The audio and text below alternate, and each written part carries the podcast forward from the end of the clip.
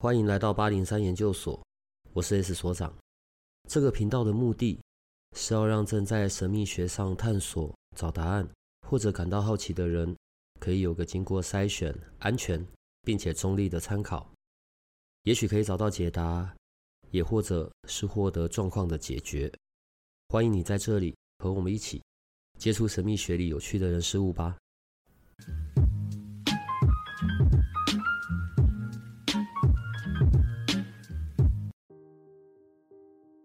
我们今天请到一个比较特别的来宾，然后我们要我们要谈的是在中国身心灵行业发展的机会。当然，这个问题这个范围是比较大的，所以我们要比较轻松的聊天，因为我很怕跟你录完的这个音，我就会被抓走这样。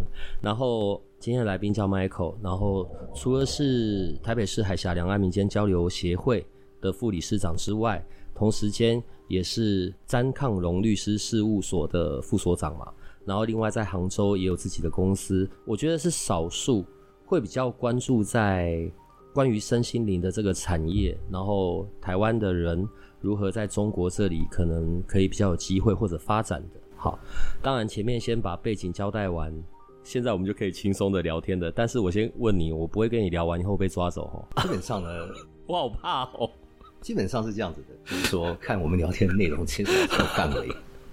因为国我们实际上台湾是有规范的哦，嗯，所有的规范都在于说，如果今天我们存在的一个对外是有招商，帮中国大陆招商，或者是要吸引人才的话，嗯，肯肯定定的一定会被关切，好，会被关切的。我我觉得这有一个，好啦，随便啦，要来就来，好，没有，我好怕不要来，我们只是聊天，千万不要，好，可以，呃，我我觉得有一个概念是这样子的，当然我不太确定我的想象是不是错误的。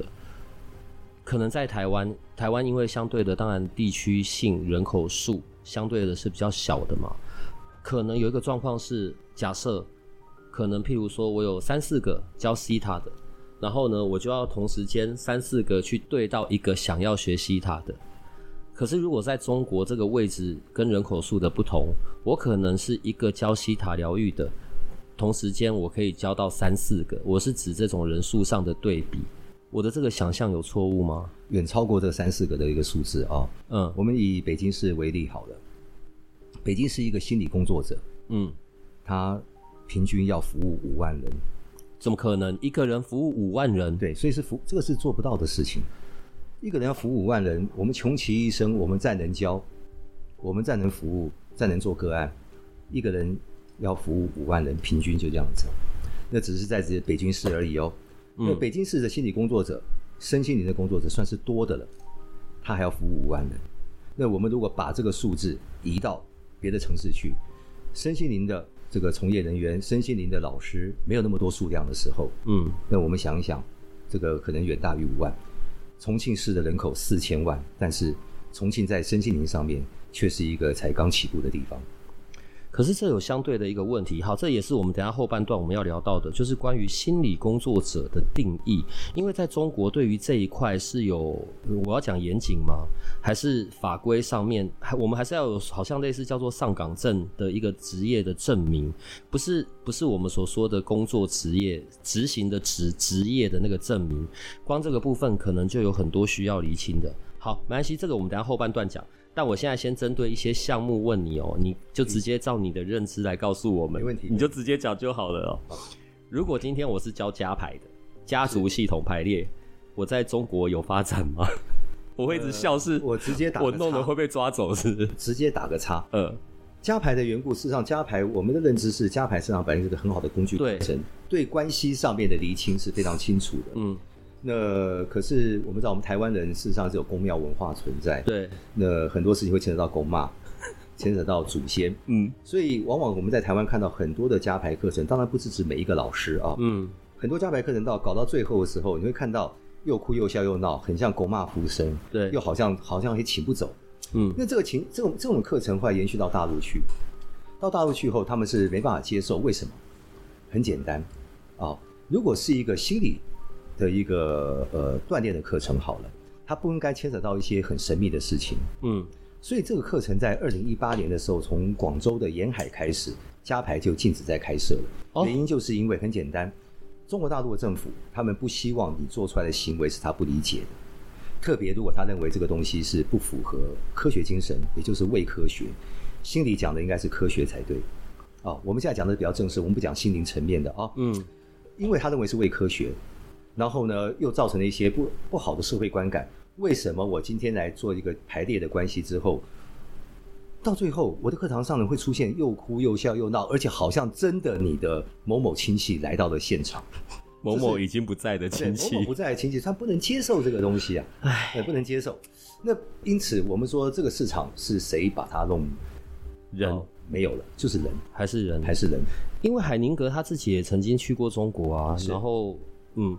因为我会先从加牌开始，是我知道在两千多两千年呃那个时候二零零几那些时间点，加牌在中国都还是有在运作的，是可是突然间呃被禁止了，就是直接被禁止了。呃，二零一八年的时候开始。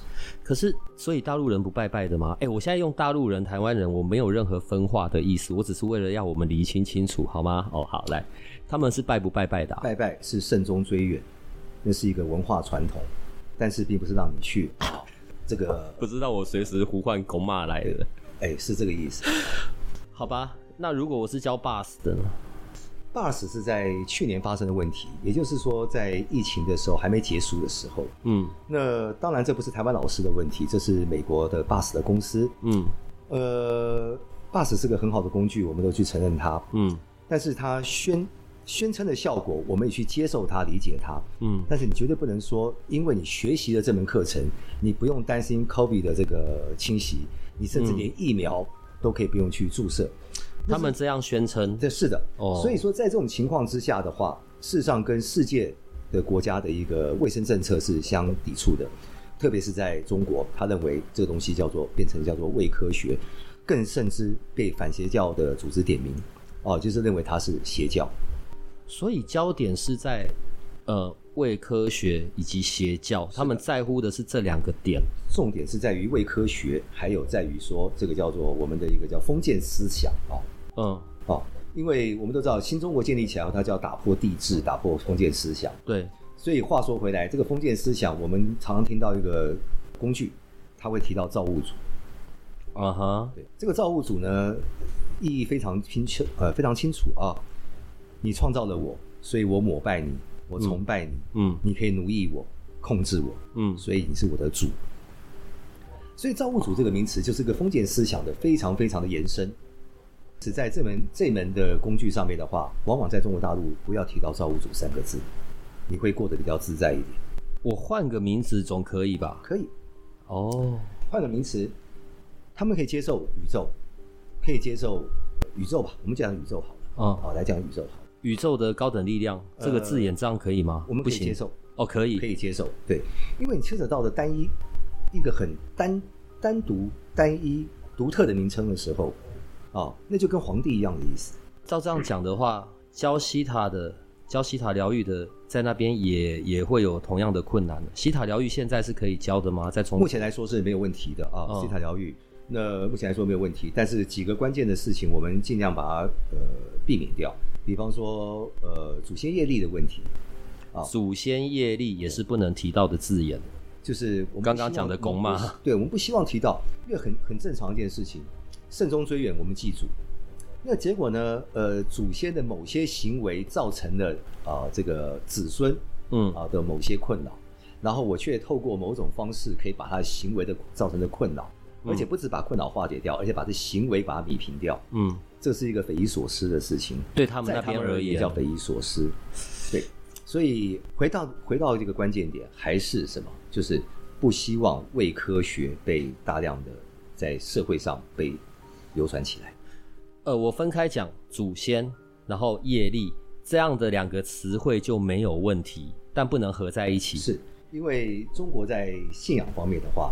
没有太多的一个限制，嗯，这个限制只在于什么？你可以宣传，你可以在北京市的长安大街上面公开的讲这个佛教好，哪里好，怎么样怎么样，这个教义、这个教法、这个佛佛陀的教诲哦是多么的好，嗯，没有人会干涉你，啊，没有人会干涉你，但是他怕的是什么？你透过宣扬的过程中，让众人对你产生个人的崇拜。所以业力这个事情在佛教上面是很清楚的知道，它是佛教就定义出来这个词出来的。嗯，所以业力这两个字没有任何的问题啊，没有任何问题。那祖先这两个字更没有问题。托梦这个字眼在中国会不会有事啊？呃，这个问到很好玩的地方，我我我可以讲个呃额外的故事给你们听一下。好好，有有一回我自己在跟学生在上课的时候，我这个课程讲的是一个新时代跟东方宗教的核心价值跟思想。嗯，我提到了三次通灵，不要学通灵，不要搞通灵，不要去找人家通灵。嗯，我在线上讲，讲完之后立即断课，啊，直接下线。哦，好，他抓到的关键字叫通灵。可是你是说不要啊？对他，但他抓到的关键字叫通灵。OK，所以通灵这个字跟托梦这个字有没有雷同的地方？我觉得在某些意识上面是有相近的啊，某些意思上有相近。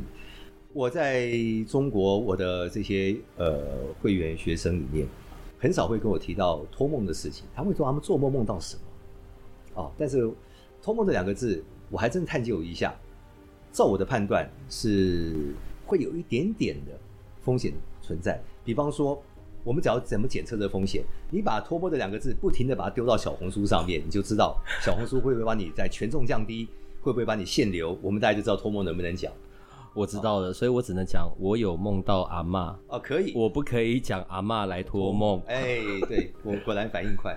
我讲安全一点的，我教宠物沟通，这种没事了吧？没事，宠物沟通在中国目前是可以教的，是可以的。奇怪哎，嗯，阿嬷就有事，因为沟通的方式有很多，肢体上的训练就是一种沟通，还是你跟他零对零在沟通，哦、这个东西是我们在解释，这个是我们在宣传。太塔罗，这就很安全了吧？在今年三月开始，这个是比较悲哀的地方啊！啊，因为塔罗我们知道它是很注重在心理层面的一个工具，对，就连我们的心理大师荣格，嗯，他都这样认定。可是问题是在中国大陆，塔罗我一直认为它是个很容易学，但是很难精的一个门一门功课，嗯，易学难精，嗯，既然是易学难精的话，中国讲的是短平快，他们只要易学就好，学好以后他会排十字塔，会排十字阵。排三角阵之后，他就开帮帮你来做占卜了。对，做占卜。在今年三月开始，大概各大平台都开始在封杀任何的跟占卜有关的、跟命理有关的。我不管是塔罗，不管是占星，或者是紫微，或者是八字，啊，这些的这些的博主，他们都销声匿迹了。对不起，不能骂脏话。为什么这个这个很安全的吧？这个也没有讲到什么什么造物主，也没有讲到灵，也没有什么的啊。它的不安全的成分是在于通过了占卜来进行实质诈骗，诈骗。很多人会在，因为我们在迷惘的时候，我们会想要希望去算个命，去占卜一下。嗯嗯。嗯，那占卜出来的结果或许不尽人意，不尽人意，我就想要改变。这个时候，这个老师可能可以告诉我一些，你可以怎么做，怎么做，怎么做。你给你付出一笔什么钱，怎么做，怎么做，这就形成了一个可能会诈骗的事情出来了。那。整个行为限制都是在于社会的保保护，对社会民众的群众的一个保护。因为在二零一九年的尾巴的时候，二零一九年之前，中国大陆有非常多的占卜平台，嗯嗯，哦，任何人都可以上去，只要你会某一样占卜工具，让他的这个上去平台的使用者来挑选你，哦。二零一九年的九月还是十二月的时候，一夜之间全部平台关闭，不准在线上占卜了，不准线上占卜。因为线上占卜的话很简单，我今天在新在新加坡，我帮一个大陆人做占卜完以后，情况不好，汇了一大笔钱到新加坡，你报了案都没有用，嗯，所以他是禁止线上占卜。那并不是那时候是不准，没有不准占卜这个行为，哦，同样的。你如果在你要透过微信，我帮你做一个线上的占卜，哦，那他不会干涉你，因为这是你私人行为了，你不能在公开的平台上面做这个事情。等一下，等等，我我逻辑有点弄不懂，是是因为钱的问题吗？就是我好像刚刚那个例子好了，因为我找一个新加坡的占卜，所以我钱就出去在他那里了。是的，可是如果我现在是我找的这个人是中国的，我们彼此是用微信支付的，这个行为就变得可以。好，OK。呃，我刚刚讲太快了，对不起。嗯、透过了平台，找到新加坡的占卜师，对，所以这个发生的行为是在平台上面，嗯，所以这个平台它是广泛的接触的，所以它可以触及到更多的触角。政府是基本上不希望这么多触角去伸展出去，让大家都可以接触到这个可以透过海外来占卜的行为。OK，, okay. 那一旦你发生了这种海外占卜的行为以后，那好，你在新加坡，我透过中国。我这边跟你占卜，我们后来是透过微信没问题嘛？啊、哦，嗯、汇款的方式我汇钱给你了，可能是透过 PayPal，、嗯、透过任何的转账方式，政府不要你这样做，因为你被诈骗了，我要不回来。哦、那今天呢？好，我今天的手段叫做我不允许你公开做这件事，可是我都已经下了这么好的一个命令给大家了，你还要私底下去找一些人做微信上啊、哦，通过微信来占卜的话，那你个人行为我已经保护不了。这个在法律上面叫做权利的睡眠者，我们不予以保护了。哦，我保护你就到这个地方，你私底下还要再去做这事情，我没办法管束你。哦，所以这个东西他没办法管束你，所以他也不理会你的。那到今年的三四月之间，他一样，他没有明文告诉你说不准再进行任何的占卜。你要做，我们两个在北京的咖啡厅，你拿出一个。命盘出来，我们两个讨论，嗯，没有人会管你的。嗯、公安在你旁边听，他也是想要很好奇，想了解一下他的命怎么样，嗯，对，他不会管你的。可是你不能透过公开的方式，哦，公开就是在画面都出来，在这个平台上面，大家都可以接触到。嗯、因为这就牵扯到另外一个事情，大陆有习惯看大陆的抖音，对，或者是像是小红书、小红书、嗯，快手之类的，嗯，旅游节目介绍这些庙宇。可以介绍它风景多好，这个庙的历史，但他不会造那个主奉的主神，他不会去造它。哎，对，他不造它的缘故是因为他们还是认为，虽然我不钳制宗教，我不禁止宗教的发展，但是我还是不希望去宣传所谓的封建思想，崇拜膜拜就是一种封建，他不希望崇拜这种封建思想出现，所以你这个小红书这个东西出现这个这个神明的样子，或者抖音上面出现神明的样子的情况之下。你去会翻到这个这篇这篇文章，这个短视频是无差别的，任何人都可以接触到的。嗯，所以他不要。但是如果我们今天在封闭的课堂上面讲，他不干涉你。今天我们开这个腾讯会议，里面五十个人，他也不管你，你是不是在讲这个基督教，这个耶和华多好，这个这个这个这个太上老君，他不理你这些事情，因为你是在封闭的群组，你的传播能力有限。嗯，哦，差别在这个地方。我我我我确认一下哦。好所以，如果我是教塔罗的啊，不是，我是一个塔罗的占卜师，北京吧。所以我在北京的大街上，然后帮人家做塔罗的占卜，这样子是没问题，没问题的，这样是可以，可以的。哦，但我如果宣称我某某某我的塔罗宇宙无敌厉害，我可以甚至帮你改变命运啊，什么什么的，这样不行。这个你我们都在私底下这样做，没有人会理你。哦，如果私下可以，没有人会理你。我不能在各个的这些平台上面，小红书啊、TikTok、抖音、抖音就好了，因为最多人用的抖音嘛，在中国。所以我在抖音上面拍我自己，我就开始告诉大家运用我的塔罗，然后你可以就是呃保神经啊之类的，这个我就会被抓走，这个就会把你封号。哦，因为关键字包括最、第一、唯一这几个字在上面出现的时候，它会。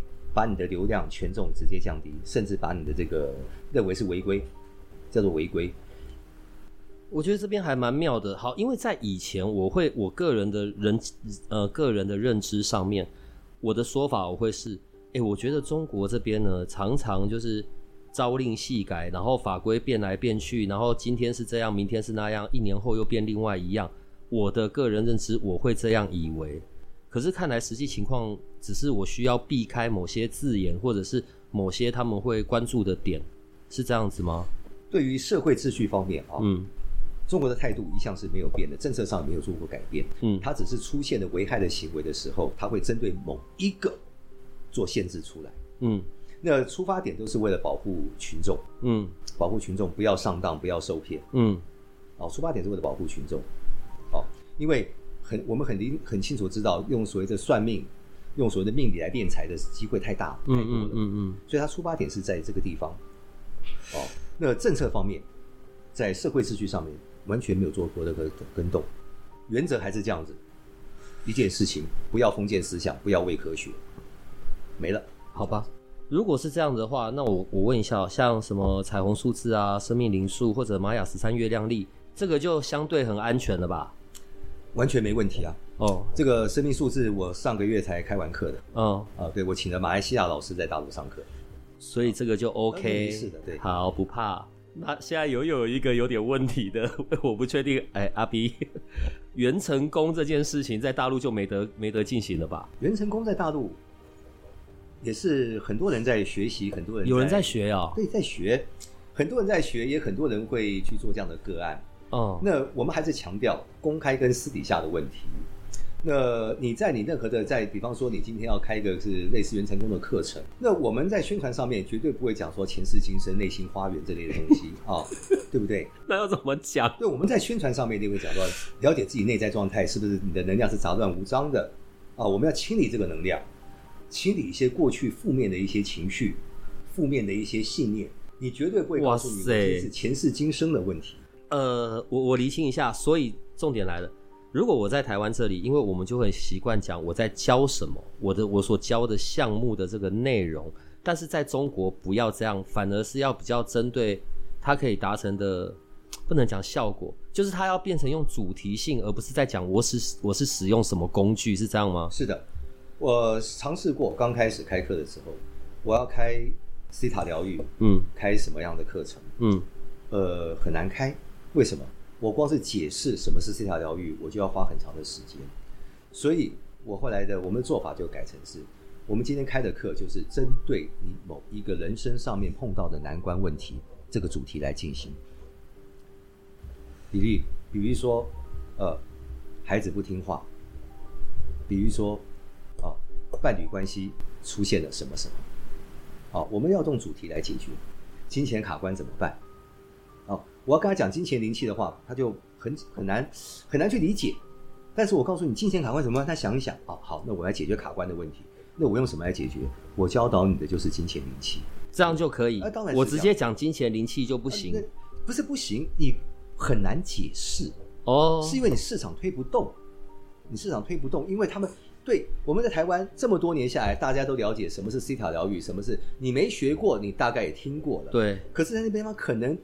连听都没听过，什么是西塔疗愈？你要解释给他听很难。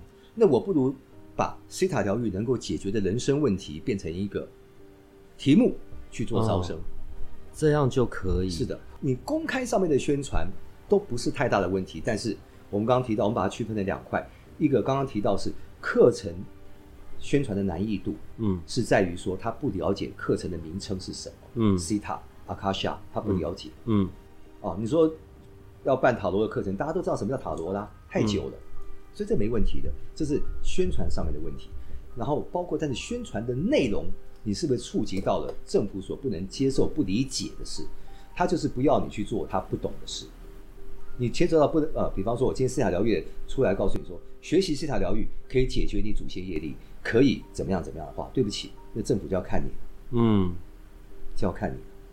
我我我现在你看哦，我们刚刚这样讲到元成功，然后金钱灵气、西塔疗愈，好，所以另外一个也会比较牵扯到呃，可能跟过去式有关的，就阿卡西记录了。是，可是阿卡西记录这个事情，目前在中国还是有在有人在教，有人在进行的啊。有的啊，阿卡夏事实上在中国一直都持续，从二零一七年盛泽曼老师到北京开始授课以来，嗯，哦，到今天为止都还有人在学习。那我们台湾有一位老师。呃，也持续在北京跟上海在教，那这个就没问题，没有问题的啊，没有问题的。这个所谓的没有问题，都在于说，因为他没有做出一些你不懂的事。哎，这逻辑也好奇怪哦。阿卡西，我要去调我过去的可能人生的记录什么的，嗯，这个东西就没问题。是的，公骂就有问题。呃，人生的记录上面，完全是在你怎么去解释它。我们应该，哦，我们回过头来讲这件事情，可能刚刚呃，整个我们重新厘清一下啊。嗯。你在公开场合做的宣传，跟你关起教室门里面来做的事情，可以是两个不一样的走向。你的宣传是大家都看得到的、听得到的，嗯，你公你关起教室的门里面来做的事情，基本上没有太多人去干涉你，除非除非你做的这个事情呢是大家认为你完全不能够被接受。嗯，哦，比方说好，比方说你在做这个所谓的这个我们叫做刚刚提到的家族排列。嗯，那家族排列呢，你出现了这种附身，有人就能问，他就不舒服，他就去检举你了。嗯，那才会出事的。嗯。那家族排列在当初宣传的时候，绝对不会告诉你说，我们今天来做家排，会让你的狗妈来，你可以跟狗妈对话。他绝对不会这样宣传的，是本质上面你在课堂里面出了问题，人家检举你才出事。呃，我举例哦，好，假设我我又我觉得这样最好举例的就金钱灵气了，是，所以我在对外宣传的时候，我会说。呃，改变你对金钱的态度观感，然后让钱、金钱、让财富跟你更亲近，哇啦哇啦！我的宣传我就要用这样。是的，但是当他们进入教室的时候，呃，一样是讲这个主题，但我就会运用金钱灵气里面的内容，把它当做一个工具，告诉他们你可以用这个工具来改变这一些你对金钱的内在信念，哇啦哇啦，这样就没问题。当然没问题。哎、欸，好吧，那我现在又因为讲金钱灵气，我又要再。延续到下一个，那譬如像旧井圣火灵气嘞，圣火灵气，那这种怎么办呢？好，呃，一模一样的道理啊。我们在我们回到二零一八年的时候，嗯，二零一八年之前，冥想在中国是一个不被接受的名词。嗯嗯嗯嗯，啊，所以当冥想不被接受的时候，我们会了解一件事：很多的身心灵课程很难开展起来，因为冥想是不被接受的。嗯。但是在二零一八年的时候，央视做出了一个冥想的一个专题。嗯，他告诉你，他承认了冥想是可以对你的情绪、对你的身体产生很大的调节。嗯，甚至告诉说，未来就是一个冥想的新经济时代，冥想可以创来身心灵的一个经济。嗯，代表这个冥想大不大？身体上的调节、心理上的调节、能量上的调节。我们讲圣火，我们讲这个卡鲁纳，讲臼井。基本上我们做的都是一个能量上的调节，这叫什么？叫做气功。嗯，所以到中国要讲气功，这叫气功。梅尔卡巴呼吸法叫做气功，脉轮叫做气功。气功是会接受的东西，那并不是说我们都要讲气功方式，而是说透过的，我们都了解，我们了解气功可以养生，气功静坐冥想是可以帮助你在心情上面做沉淀。嗯，同样的，那今天。我们会不会用气功帮人家做治疗？会。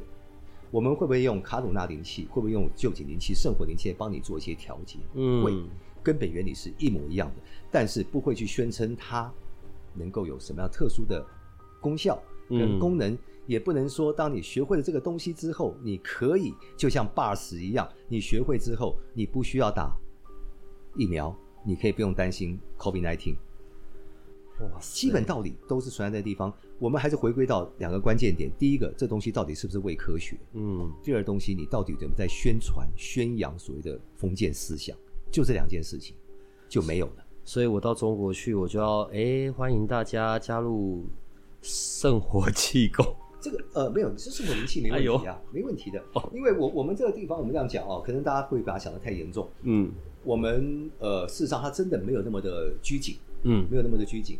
我们的关键点是在于说，你的对外宣传的时候，是不是让人家会造成说你是天下无敌，让人家造成说你这可以包治百病，嗯，让人家觉得说学了这个东西之后呢，你什么事业什么都好了，啊、呃，什么的过往业力往昔的一些什么都好了，我们没有这种概念存在，啊、呃，那至于说你课程里面的内容，你要教他们是什么东西。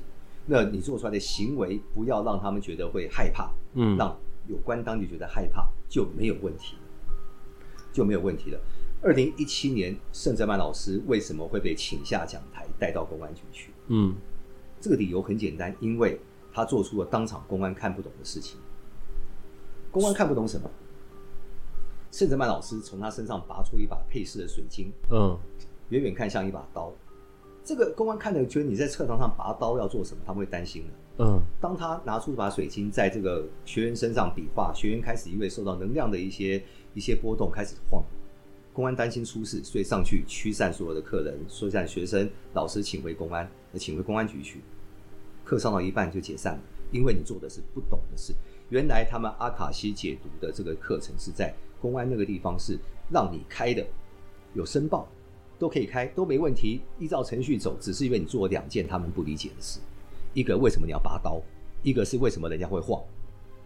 若出人命谁负责？公安要负责的。哇塞，好，那同样的情形来了，你的课程事实上基本上在大陆，除了被明文禁止的课程之外，开任何课都没问题，都没问题的情况之下，你就照你的开。可是你的课堂上出现了所谓的跟这个你要呃花多少钱买什么东西出事了，嗯，你学过这个东西，你学会这东西之后，你回去可以清理你家的什么什么什么祖先的什么东西出事了，这个不舒服的人会检举你。信的人当然不理你，那不会去理这理会理会这个这个这个你讲的宣称的效果，他相信，所以他就接受了。哦，因为为什么回到二零一八二零一八年的时候，为什么这个这个家族排列它会出现的状况，是因为有学生检举，嗯，完全是学他不舒服了，你知道吗？他就是不舒服，你的行为造成我的不舒服，我去检举，检举以后就去探讨，探讨就禁止。我觉得这样开课的美感也太多了，但我们好好好单独做个案，可能还比较简单一点。呃，我这边还是必须要，可能我讲太严重了啊。嗯，没有任何的美感，真的没有。只要他们不允许的事情，我们不做就好了。伪科学、伪科学、邪教，然后单一的这一种奴役制度的这种说法，是对，还有事后衍生的各式各样的被他们归类为诈骗，这几个东西不要碰到就没问题。因为诈骗的定义是很清楚明确的。嗯，呃，活生生的例子，一个大陆的人听了一个老师的话，买了一颗黄玉，跟大概棒球比棒球大一些的黄玉。嗯，这种黄玉在台湾买一颗几百块台币的事。嗯，他硬生生可以跟他说五千块人民币。好，没有关系，反正价值在那地方，随人随人看的。嗯，呃，在宣称那个效果出来，时间到了，效果没出来。嗯，不甘心，跑到公安局去。嗯，第一个。你的这个这个东西价值是不相对的，嗯，五百块台币的东西变五千块人民币，嗯。第二个，你宣称的效果没有达到，嗯，那就这个就以诈欺来做立案。那这个老师能不能进中国？当然他不敢，嗯，啊，当然不敢。那是透过什么？透过所谓的一个线上，就是透过线上。所以中国很排斥线上的海外的这种东西，因为。我今天就算立了案怎么样，我又逮不到那个那个那个嫌疑人，嗯，啊，我逮不到嫌疑人，我立了案也没有用，逮不到嫌疑人，没有用处。我们等一下也要聊到关于线上课程这件事，好，但我还没有问完，因为我们还有几个项目。是，那催眠是不是也会有问题啊？呃，不会的，催眠也是可以被同意的，完全不会有问题。就是他们知道叫做催眠课程，OK，一点问题都没有。这个在疫情期间开始大鸣大放。啊，这个逻辑怎么这么奇怪啊？呃，没办法，因为在疫情期间，两种课程让我觉得最讶异的，一个叫做催眠，嗯、一个叫塔罗。那呃，催眠事实上在所有的在教授心理科系里面都会讲到，但是都是概念。以往的误解是造成催眠会控制人的行为，嗯，等等等等的。慢慢在因为疫情期间，很多人需要得到舒压，嗯，需要得到一些呃疗愈好，嗯，疗愈好。哦，所以国家对这个行为，他们大他们也明白催眠实际上可以做些什么，所以在公开就出现很多催眠的一些宣传的课程出来了。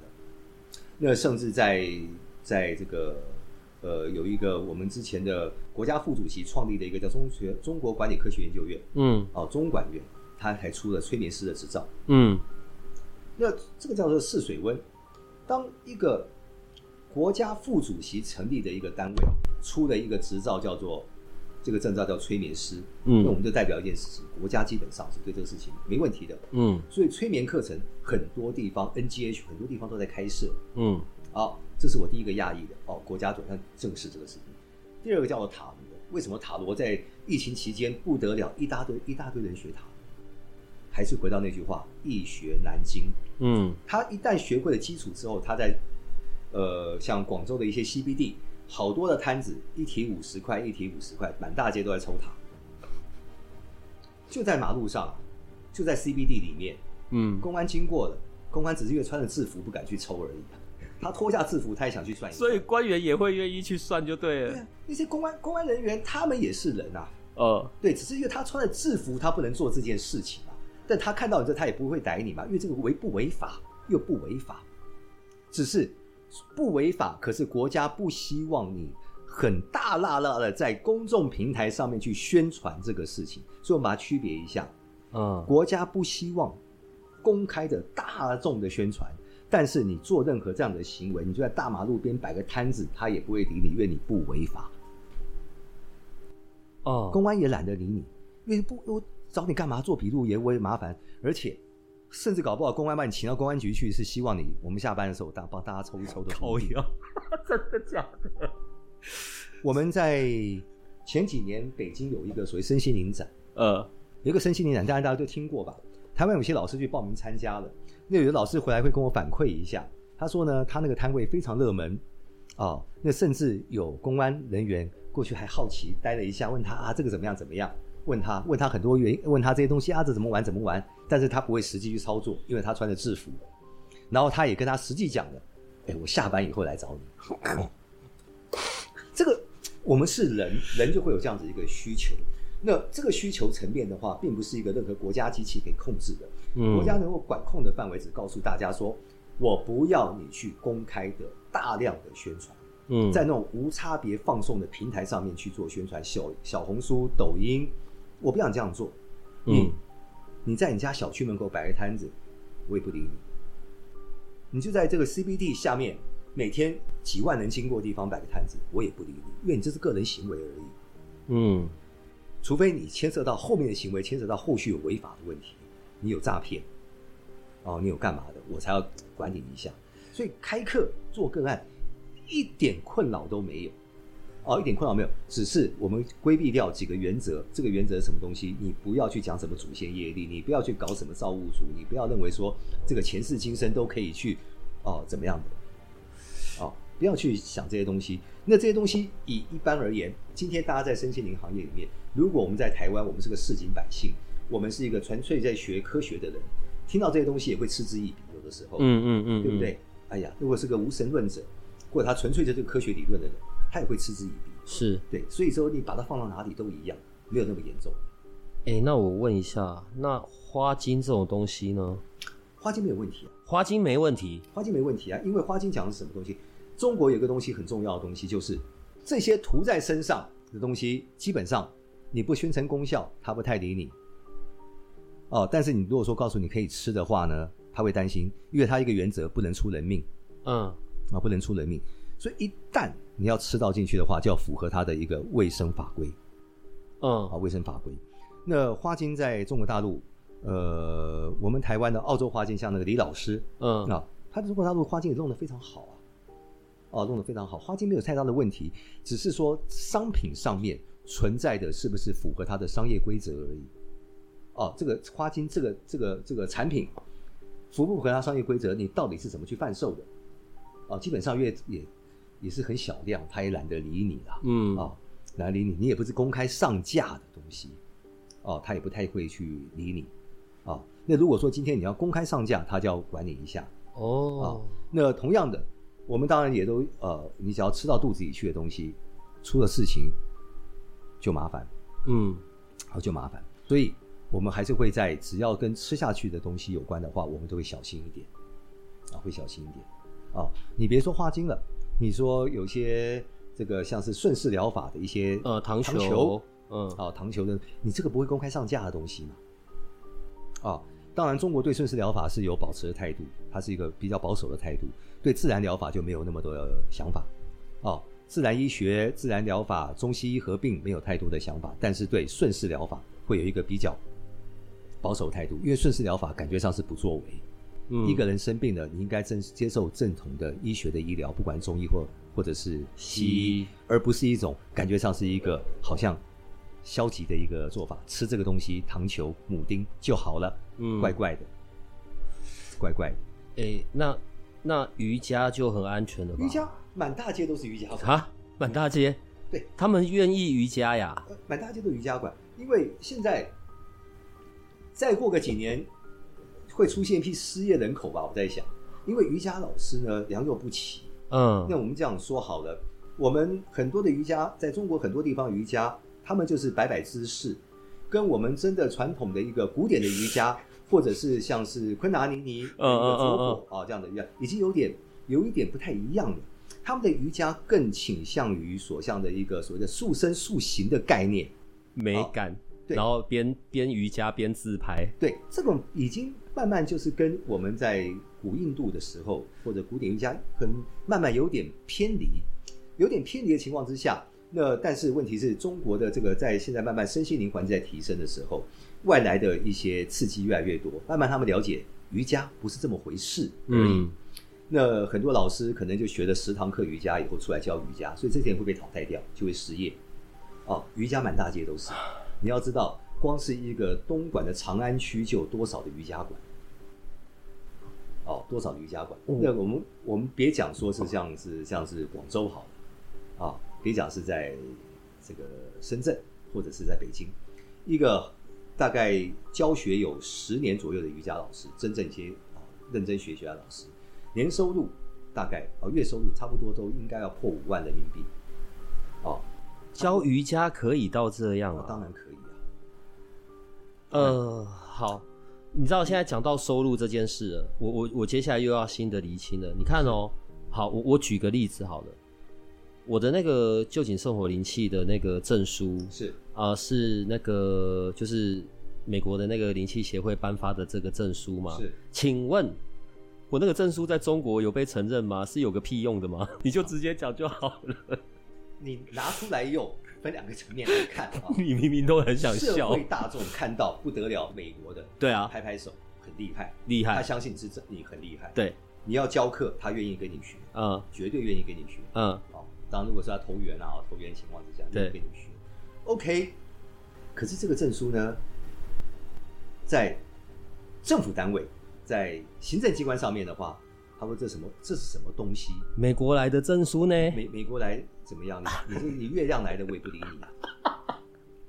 嗯，因因为呃，这是跟台湾的社会是不太一样的。嗯，台湾的社会，身心灵的老师叫做自由业啊。嗯。自由业没有特别的管束，嗯，对。那我相信，可能未来不久，包括你的街头艺人都要街头艺人证，嗯，可能不久以后，台湾也会做出一些嗯。手段出来管束他一下，嗯。在中国大陆，心理卫生不是自由业，呃，身心灵被归类在心理卫生，它不是自由业，嗯，它不是自由业。在中国大陆，严谨来讲，它没有身心灵这种东西，嗯，没有这种东西，因为我们要回归到它的一个，它的一个。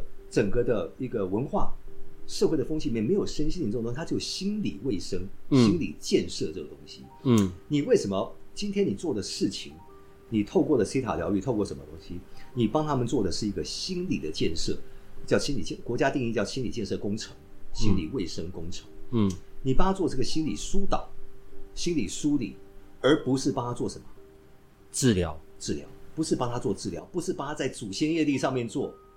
消你不是这个问题，嗯，所以既然归类到心理卫生工程的话，你势必要有一个心理卫生相关的一个证明，你是可以从事这个行业的人。中国四个东西，嗯，教育、卫生、社会跟经济这四样东西，这四样东西呢，是你绝对没有擦边球可以打。哦帮你冠上了一个社会秩序扰乱、扰乱金融秩序，以前都是死刑。我靠！哦，所以为什么在中国没这个诈骗一抓到不得了？哦，诈骗抓不得了。那卫生跟教育一模一样。哦，卫生教育一模一样。所以在这个在台湾我们可以称为自由业，在中国对比它不是自由业，它需要一个可以佐证你可以去执行这个业务的一个能力证明。好。那这个能力证明呢？你拿了一张美国来的，我怎么知道那到底是你自己印的？上面有金漆呀、啊！金这个，呃，我讲一个更好玩的这件事情。我二零零六年在北京大学胡同门口，五百块钱我可以买到北大毕业证书，而且看，而且北大的网站可以查得到。啊，夸张哎！金漆，你你这个金漆有什么用处？北大网。所以国家也不爽，各个大学的毕业证书你都能够在五百块以内买得到，而且大学里面都查得到你。国家不爽，所以搞了一个学信网。这个学信网的时候，你从入籍开始，入学籍第一天就必须在教育部的中央学信网去入登记起来。要以后学信网查得到才算数，学校里面查得到不算数，因为大家都知道学校里面你跟那个做 IT 的讲好以后就要玩开始做生意了嘛，嗯，就做生意了嘛。那个时候呢，有些学校更更甚至有些学校不仅是这个毕业证书给你了，学校查得到的啊，还有教授的推荐信都可以拿出来，嗯，整套学籍资料搬出来给你，五百块人民币以内的事情搞定。自己会发生这种事，他怎么能够去接受国外的东西？国外东西我很难验证，你知道吧？哦，哦，国外东西很难验证，所以不可能去接受的。而且我们在我们的法律观点来看，所有跟医药相关的东西都跟所谓的主权概念有关系。嗯，跟主权概念有关系。所以说，你任何的跟主权概念有关系的话，你必须在我们自己的当地的国家，必须要他那套的制度，要要符合他那套制度。我用他的制度，那我到底要拿哪一张？呃，之前一直在讲，像刚刚提到的那一张什么什么心理师的认证，还是是有另外一个叫做什么什么中科院的的心理咨询师，就是他们承认的。我好，我我是台湾人，我现在要去中国进行刚才我们讲的一些，不管我是要去接个案，还是去做服务，还是要去开课，那我到底是要用哪一个证照呢？OK，好。呃，我们看啊、哦，我们都晓得所有的证照，协会发的有没有用处？有用吧？协会没有用。哈，我我可以跟各位报告一下，我二十一岁那年在台湾就成立一个协会。嗯，那个我那个协会发任何证照都人家都觉得没有用处。我在台湾目前我还有两个呃三个协会在。嗯，我三个协会哦，那我发任何一张证照，在民间都不会去认为这个都是胡说八道的东西嘛。嗯，对不对？哦。我今天可以给我自己发张证书，叫做“唯一龙格真传” 啊，什么什么的，那没有人会理会我，被公干死，没有人会理会我，对不对哦？他、中国一模一样，协会学会不承认哦。以往的时候，在很久以前，大家都认为中国的协会是不容易的，因为中国协会都是官方的，对，啊，官方的。可是问题是来了，官他是官方去呃退休的老干。哦，嗯、老干去给他一个安排一个位置，嗯，让他有点后面后面的事情可以做。但是你所持有的证照必须要有一个行政单位给你的，才叫做叫做算数。你今天可以拿着台湾心理师工会心理师、台北心理师什么工会发的证照去跑到医院说我是心理师吗？对不起，不行的。你必须通过我们的考选部拿到的智商心理师，你才能够到医院去执业，你才能够成立智商，在智商所去挂牌一个心理师。全世界都一模一样，一旦不是行政单位发的，怎么能够去认去作证？呃，能够去讲出它的效力问题？刚刚您提到的一个中科院的心理咨询师，我我对这个部分就是有好奇，因为我是有我我我们在今天的讨论之前，我当然也有做一些功课嘛，我就觉得很妙。中国科学心理研究所这个是国家的对吧？呃，它是一个国务院的事业单位。哦，它叫做事业单位。什么叫事业单位？叫做就是放在民间可以赚点钱的单位，叫做事业单位。难怪。好，我会对这一段有疑惑，是因为有一段时间呐、啊，然后就是在拿到这一张心理咨询师基础培训合格证书。好，结果他在八月三号的时候，在他们的网站上面出了一篇肉肉长的，就是好像问答的的的的这样子的一个页面。上面我就很，我觉得他的这这个页面很妙，我不太确定他是在自清还是是在干嘛的。例如说，他他上面就有讲一个问题啊、我我举两个哦。他回答了，该项目是心理咨询师认证吗？然后他官方回答叫做不是认证，更不是职业资格，这是一个培训项目。项目颁发的培训合格证书可以作为受赠者受过心理学知识和心理咨询技术培训的证明，也可以供社会机构选拔心理服务工作者的参考。好，这是第一个我觉得很奇怪的地方。然后再来第二个，呃，项目合作机构可以宣传本培训是心理所组织的吗？回答是不可以。项目为心理所组织，专家策划，哇啦啦，什么九州润心、北京科技发展公司，重点是。就是讲了不可以。OK，那这张证书到底要干嘛？它是一个我们呃，这张证书是让你学习用的，学习心理技巧。好，我我不管学习心理，那这一张就可以代表我能去职业了吗？我觉得我比较 care 的是这个啊。那如果我有这一张，这是一门生意。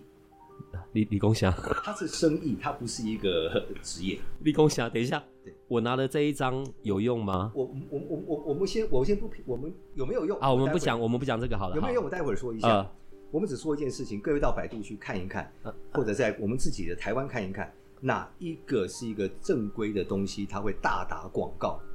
一直知道说这个证书好好好有效，好有效。我们的智商心理师会到处在打广告，说我们考选部的智商心理师最正规、最有用。没有，没有，没有这么回事。我只能跟各位报告一下，这张证书就只能就只能告诉你说，你学好好的学，你可以学到心理技巧。但是，呃，在你要去任何地方从事这个工作，没有人会理你，因为它就是一个在市面上贩售的证书。我本来担心呢，跟你录完音呢，要不我就被台湾的警察抓走，要不就被大陆的公安抓走。我现在又要多担心一个了。对，对，这个刚刚这个是我个人的一个见解。那我们所有的朋友呢，可以自己到这个中科院的心理研究所自己去研究一下，因为这不是我们自己在说，不是我自己在说，嗯，他自己都出来澄清了。这个项目跟我自己跟我这个研究所没有关系，不是我组织，不是我筹划，不是我授权，全部都是你们自己搞的。我只是提供一个查询平台。对，他的意思很像是这样，好吧？那到底我们在中国，我 OK，我们并不是什么呃，好讲讲难听一点，就算我现在是在台台湾读到了研究所，获得了心理什么心理咨询师的认证，我到中国都不一定会被承认的。那更何况我并没有获得这些资格，可是我要做这些身心灵的事情，例如像我们刚才讲的啊，不管灵气啊、瑜瑜伽好了，那。我在中国，我究竟需要有一个什么证明、上岗证还是什么东西，才能够让我在那里是合法的呢？好，我先厘清一下，中国现在把上岗证、上岗制度给取消掉了。但是我们最早去中国的时候，有一个上岗证。上岗证，呃，它是怎么来的？健康检查、聘书，还有我的专业证明。嗯，好，然后还有公安的一些相关证明，才可以拿到上岗证。那现在他把这个上岗制度把它取消掉。但是它这个叫做能力，必须要证明你的能力是能力证，也就是说叫做持证就业，好，持证就业。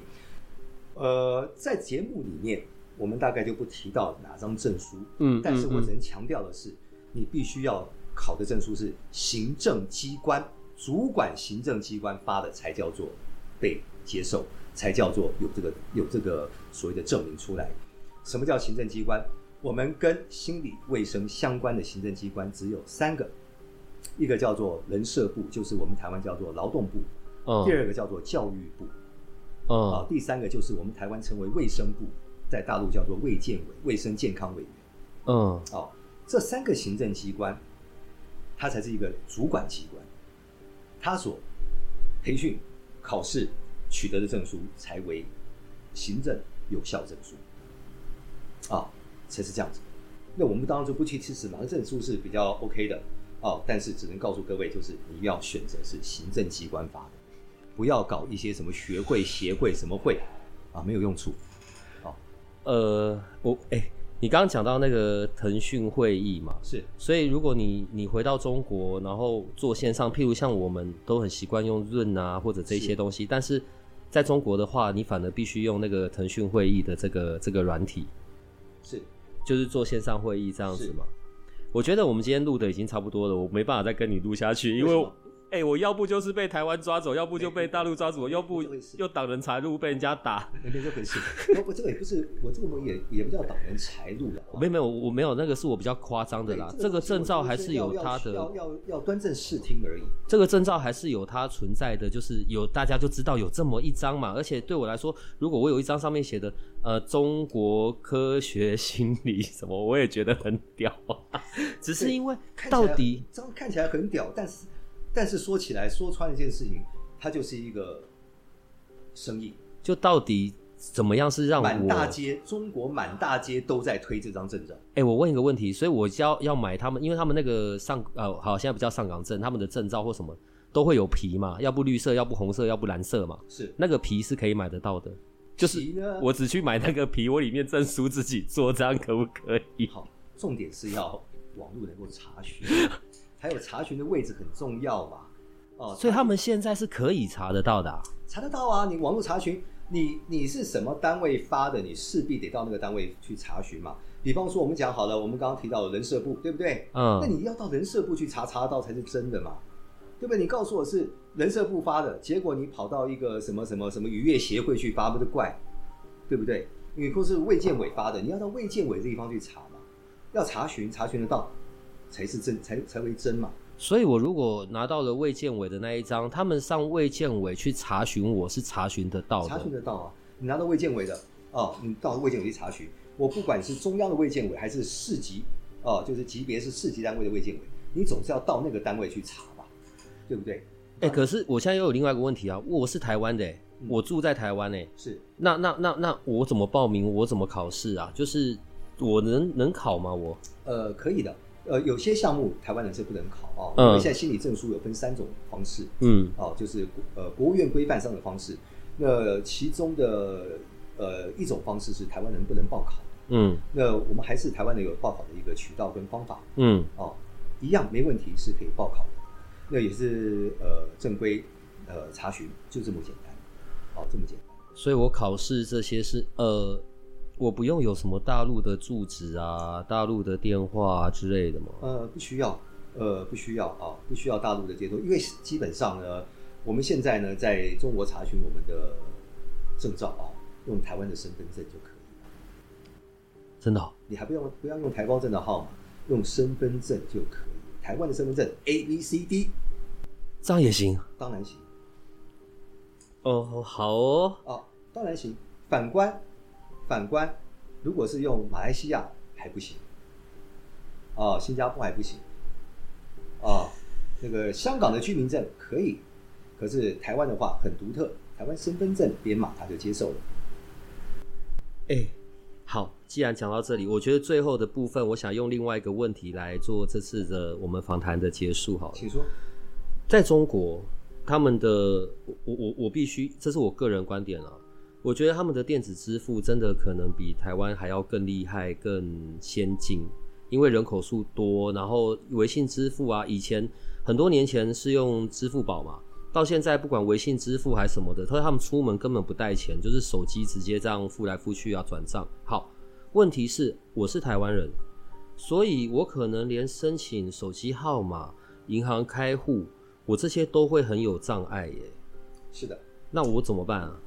呃，这是比较没办法从技术性上克服的地方。嗯嗯，也就是说，一个你正规的做法，还是必须得到中国大陆去。嗯，那现在离我们最近而且最方便的地方，当然是指厦门。嗯，那厦门的某一些呃，厦门的招商行，嗯，现在是可以接受哦，台湾人在那边开户。有一段时间开户很难，因为诈骗。嗯，所以我们的程序很简单，你要先到电信去办一张电电话卡。嗯。这张电话办办好之后，就到就到行里面去办一张银行卡。嗯，这都办好了，接下来你就可以做任何的实名认证，微信上的认证，认证完以后就可以完成微信支付。嗯，然后到支付宝去完成。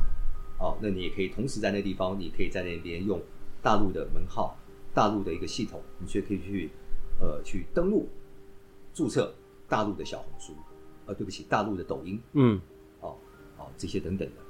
哦，就是这个是说实在的，他就是必须人走一趟。坊间有一些做法，说我可以帮你网络买电话卡，干嘛干嘛，嗯，都没有问题，你都可以买，啊、哦，也一样可以用，但是你会出事，为什么会出事？嗯、请问一下，这张电话卡你在办理这张电话卡的时候，你有没有在中国境内？嗯，以后他要把你什么东西扣下来，一句话就把你搞定了。你没有在中国境内，你就用我这张电话卡，你这张电话卡是非法得来的，你是非法开户。网络上现在有在帮忙做，我帮你办中国电话卡，你不用人出去，干嘛干嘛都弄好了。好，那要检核你这个电话卡怎么来的？很简单，你有没有路径？你没路径嘛？你没有路径情况下，电话卡怎么来的？一定是用非法渠道得来的。哦，如果我们要去福州或是厦门，所以呃，两岸民间交流协会这边是，就是我们刚刚所提到的这些，可能在身心灵的老师上面。呃，对于在中国市场的开拓上面会需要一些协助的，这个协会是都可以帮得上忙的。呃，没有问题，我们长期以来都在做两岸的一些服务，啊，长期来做两岸服务，包括是商业上的服务，或者是法律上、司法上的服务啊，我们一直在做这样的工作。最后一个，这个又是另外一个很愚蠢的迷思了，好不好？听说在台湾，呃，譬如说，假设我做一个咨询，五千块好了，我我举例啊，这是一个举例的数字，五千块台币。所以我如果在中国做这个一样五千块，但是币值就直接变成人民币，是这样子的吗？呃、这么简单吗？这个年代已经过去了。啊，这个年代已经过去了。嗯，如果说你告诉我在七年前、八年前的话，还可以勉强可以做得到。真的、哦？对。那但是现在的话，事实上，呃，一般的百姓，嗯，粉领白领，他不会这样支付。嗯啊，可是你碰到一些高端的客户的话，你可能获得的不是五千块人民币而已。就更多，但要能解决问题。去年十月，广州开了一个十天的课程，嗯，呃，教什么？美姿美仪，穿上旗袍怎么走路？西餐礼仪，呃，费用十万块人民币，而且而且这个课呢，一般一般的开，就我的理解，到今去年十月开始报名，到今年的五月才把所有的学生消化完。呃，所以有的它的价值不是在于说我们今天怎么去换算它，而是你要怎么去抓到它的痛点。我问一下，所以在中国的这个区域，他们对于学这些东西，不管是身心灵或者是其他，就是一般正常之外的这一些，他们是不是在乎这个东西？我学了，我可以怎么样？譬如说我学了，我就能够去教课；我学了，我就可以成为我另外一个财务进来的的来源。他们在乎的点是这个吗？好。在疫情期间，开始慢慢越多人在乎这个事情，嗯，因为大家工作不好，失业了，嗯，所以很多人塔罗牌，呃，去年的时候有一个塔罗老师引流，引流一次三天时间三千多个学生啊，嗯，三千多个学生进来找他报名啊，这不得了的事情。为什么那么多人？他们想靠塔罗牌赚钱，这是一种人。另外一种人，他们是想要解决问题的，他们没有想靠着赚钱，嗯，那这种想要解决问题的人又分两种。一种是我们讲一般人，一般一种是叫做有钱人，嗯，那玩端看你自己能够吸引到哪种客户，端看你自己的本职学能能够跟哪种人对谈。北京我们也开过一种课，四天三夜的静心排毒营，四天三夜，一个人四万块人民币，十个人，有人去吗？十个人，十个人收满就不收了啊，啊真的有满哦，当然是满的啊，他们逻辑好奇怪，他们反而愿意接受这个。因为那些是贵太太啊，他们要的东西跟、oh. 他们要的跟我们我们我们要的是不一样的。我们我们卖东西给他，卖的是他的买点，而不是卖我的卖点。他要买什么，我针对他要买的东西。因为很简单，她的老公，他的烦恼事情有两件事情：老公不回家，小孩不听话。她的烦，我要解决是她的烦恼，我不是解决她老公不回家的问题。那他会归咎到自己是不是因为我我变胖了，我变干嘛了？很简单，我静心又排毒，所以我给你的东西是他要的，我我卖给他他想买，那他付起这个钱，所以我给他让他有这个价值。为什么广州十万块的美姿美仪课开得起来？广州一个猎德村造就了多少亿元户？问题这些亿元户以前都是村姑啊，他每天背着 Prada 在身上，怎么看都是假的。嗯。他的跟他配不上，他没办法，他只好改变自己的气质，改变自己什么东西。那最好就是我建议一个方法，让你改变你的气质，改变你的行为举止，让你的老公都觉得你不一样。你有钱，十万块嘛，所以需求是在这个地方。那你说一个身心灵老师，他今天能够解决他的痛点，解决这个人的问题，那你是解决一个月收入一万人民币的，还是根本就是一天可以消费一万人民币的人的问题？就看自己的本事。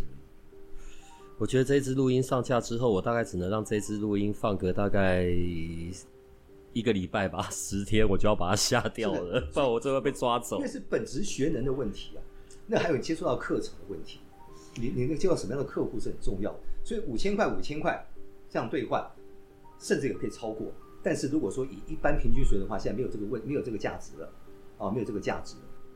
我知道在呃协会，还有你在那个大陆的公司，你们有在协助像台湾这边的老师，譬如说啊我，所以你们会有机会来协助我。譬如说我先开一个在线上的一个免费课程，但是这个免费课程可能譬如说是一个小时、一个半小时，当然我必须是主题性的，可是你会让呃，因为必须要用我们刚刚讲的什么腾讯会议吧，然后因为没办法用润嘛。然后你会让这些进来的这些人，就是可能都是中国那边的这些对这些有兴趣的，所以那一段那一个一个小时或一个半小时，就是我要怎么包装我打算教的那个东西，我可以怎么样的运用这一次来试水温，然后这个部分是免费免费帮忙帮忙的是吗？当然是的。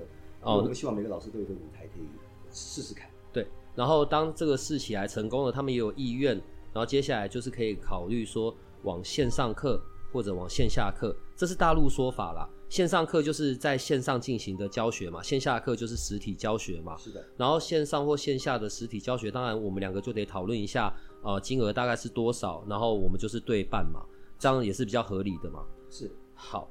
好吧，稀里糊涂讲了这么多，我觉得我我是想这样子，因为，呃，你下周就会回去中国那边了嘛，呃，你下周就会回去中国那边，那我们可不可以像之前一样，我们用腾讯会议来开一个比较小型的分享会或说明会？我相信，可能在我们这边有很多对中国市场有兴趣或者有疑惑的这些身心灵的老师，然后，如果是九月十五号的晚上，你可以吗？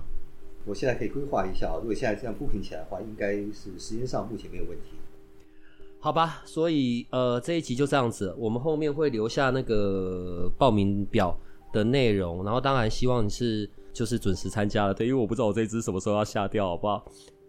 我真的不会被抓走啊！哦、当然不会，你有没有做任何的一个违反两岸关系条例的问题？哎呦，我的天哪！好了，今天就谢谢你来，然后我们还是会有再下一次的，对，只是我觉得这个问题真的问不完，你知道吗？我们稀里哗啦一个小时去了，哎，时间过得很快，真的一个小时，我觉得我都还没有问完，但是我觉得在下礼拜十五号的那一个线上的进行，我想大家可能会问的更多吧，好吗？没问题的，好吧，那可以跟我们的听众说拜拜喽，OK，谢谢大家，再见，拜拜。如果这个频道的内容对你有些帮助。那我们还有一个不公开的脸书社团，不定期的会有影片、采访的直播或者线上活动的举办，每一天还会有奇门遁甲集市方的发布。你可以运用八零三研究所的官方 LINE 找到加入社团的入口。为了维持社团的品质，记得花一分钟完整的回答入社问题。里面也会有各个来节目的老师或者你需要的其他资讯。最后提醒你可以按下订阅与五星好评。这样你就不会错过每一集的最新内容喽。